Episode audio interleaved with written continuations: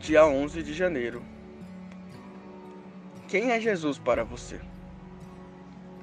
Faça essa pergunta a mim mesmo todos os dias. Você devia se fazer também. Pensar quem é Cristo na sua concepção, o que ele significa em sua vida. Pois na minha concepção, sem dúvida alguma, ele é paz. Sempre será, onde encontro descanso em qualquer ocasião. E para você, quem é Jesus? Leitura do dia, João 16:33. Estas coisas vos tenho dito para que tenhas paz em mim.